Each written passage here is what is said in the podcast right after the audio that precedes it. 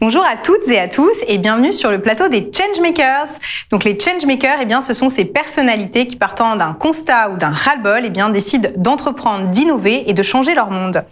Alors moi, je suis Julie Huguet, je travaille au comité de direction de freelance.com et ce qui est top avec freelance.com, c'est qu'on a un réseau, eh bien, non seulement d'indépendants, mais également de startups et de PME innovantes, euh, dont fait partie Infotep et je suis ravie aujourd'hui d'accueillir, eh bien, David Bessot, le cofondateur et dirigeant d'Infotep. Tout à fait. Bienvenue. Merci, bienvenue. Alors, on va parler d'un sujet qui est hyper important aujourd'hui, enfin qui est même incontournable, qu'on connaît tous mais qu'on ne sait pas forcément bien gérer, la data. Ouais.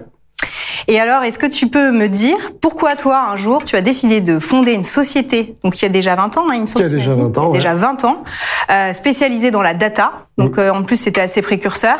Un peu, ouais. Euh, et, et Avant Facebook. Avant, oui, donc c'était très, très précurseur.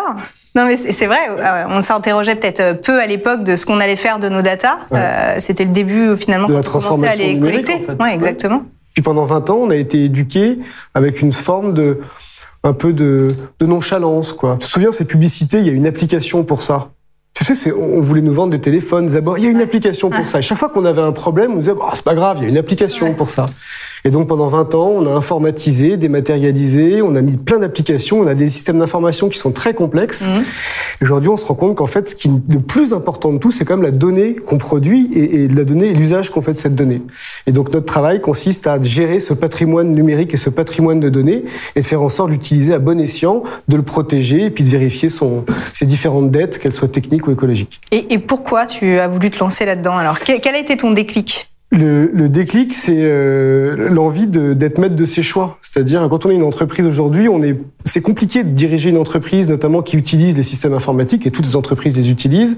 Et on voulait pouvoir apporter une approche un peu globale, et, pas uniquement être dans la recherche technologique, mais aussi être dans le, la réflexion sur la propriété de la donnée, sur l'impact de la donnée sur l'individu, l'impact de la donnée sur les organisations, puis l'impact de la donnée sur la planète. Parce qu'aujourd'hui, le numérique euh, pollue, évidemment, comme, euh, comme beaucoup de choses.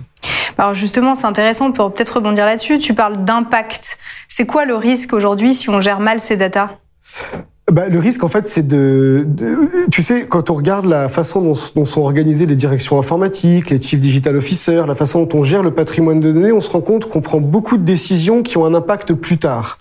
Et en fait, ce que nous, on veut apporter, c'est l'idée d'être un peu comme des médecins chinois, c'est-à-dire d'intégrer la propriété, la gestion de la donnée en amont de la chaîne de valeur pour justement éviter de se retrouver en aval avec des problèmes à gérer. D'accord.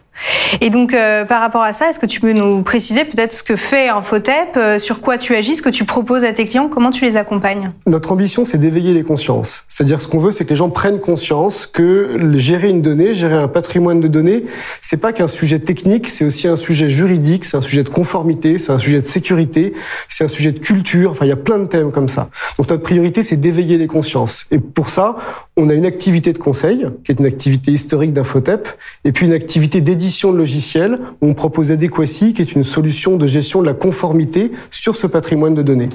D'accord. Tu, tu me parlais aussi d'ailleurs, c'est peut-être intéressant qu'on en dise un mot euh, ici. Euh, tu une association également? Alors on a monté en fait avec d'autres professionnels du secteur de la donnée une association qui s'appelle Privacitech et qui vise à réfléchir et proposer des solutions autour de liberté à l'heure du numérique et de et de l'ère de la donnée. Et on a un programme notamment qui s'appelle Junior Privacy qui vise à sensibiliser les 10-14 ans sur les sujets des données personnelles. En fait, ce qu'on se rend compte, c'est que dans les 20 prochaines années, tout le monde aura une culture data, un peu comme on a tous acquis une culture numérique aujourd'hui. Le problème, c'est que pendant 20 ans, il va passer les 20, ce qui s'est passé déjà pendant 20 ans, c'est-à-dire euh, des modèles de société qui sont pas des modèles européens, mais plutôt des modèles soit à l'est, soit à l'ouest, avec des, je dirais des, intentions qui sont pas toujours euh, respectueuses de- des citoyens européens. Et notre ambition, c'est justement d'éveiller les consciences des citoyens européens sur ce sujet-là. Et en parlant aux enfants, en parlant aux jeunes des 10-14 ans, on espère les toucher, leur donner une culture numérique, une culture de la privacy, pour que quand ils iront sur TikTok ou sur Instagram ou ailleurs, ils auront une toute petite réflexion sur ces sujets-là.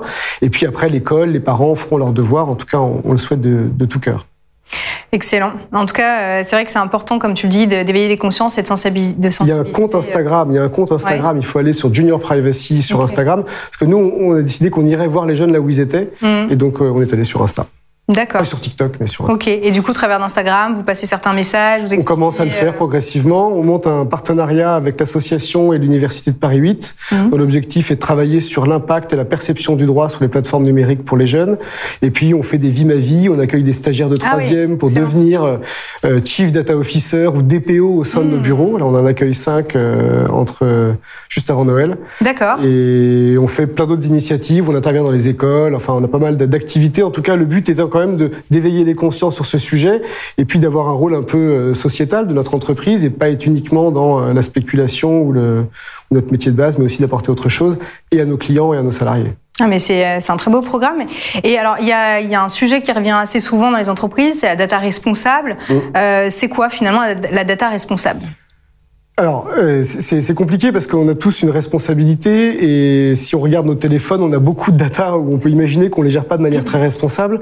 Je crois qu'il faut pas culpabiliser, il faut juste se dire que on doit agir en conscience. Et le message principal, c'est euh, faire de la data responsable, c'est connaître les impacts, c'est-à-dire de pas être dans les dogmes, dans le dogme technologique, dans le dogme juridique ou dans le dogme euh, de l'usage, et essayer de trouver voilà le juste milieu pour construire une politique dans la gestion de sa donnée, une politique de données qui soit cohérente avec son alignement stratégique, ses engagements juridiques et puis sa performance économique. Ok. Alors, si on doit faire un point sur ta société maintenant, Infotep, finalement, euh, t'en es où? Ça fait 20 ans que tu existes. Quelles sont les prochaines étapes pour toi? Est-ce que tu as des challenges en ce moment Ouais. en particulier On a beaucoup de challenges particuliers. Là, le- le- déjà, être une société, être une PME qui existe depuis 20 ans et qui se réinvente, c'est pas facile. Être une PME qui fait du conseil, de l'édition de logiciels et qui a une association, c'est encore, encore assez particulier, assez singulier dans le monde euh, économique aujourd'hui, notamment dans le monde de la donnée. Oui, c'est vrai, on a l'habitude d'être euh, une start-up ou une PME ou une. Nous, on a un projet, un projet humain. On a un projet avec euh, des gens qui nous, qui sont avec nous depuis très longtemps. On a un très faible turnover. On a des actionnaires qui nous font confiance, qui sont euh, beaucoup des, des gens qu'on connaît depuis longtemps. Et donc, euh, on, on veut prolonger ce projet humain et ce projet euh, rentable et viable. Mais on veut aussi, euh, on veut aussi innover. Et c'est pour ça qu'on a décidé de s'élargir en 2015 vers d'un côté l'activité de conseil qu'on faisait déjà, et puis l'activité d'édition de logiciels et l'activité de, de- de- d'éveil des consciences et l'activité associative.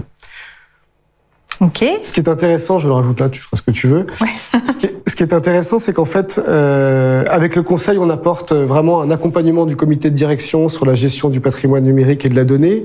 Et avec notre solution Adequacy, on peut mettre en œuvre la conformité. On peut s'assurer finalement que les décisions sont prises en responsabilité, soit au travers de référentiels autour de la donnée à caractère personnel, le, le fameux RGPD, soit autour des référentiels de sécurité et de souveraineté, soit autour de référentiels écologiques, parce qu'il faut calculer l'empreinte carbone du numérique sur l'organisation. Et on est capable d'apporter une réponse un peu globale autour du sujet de la donnée.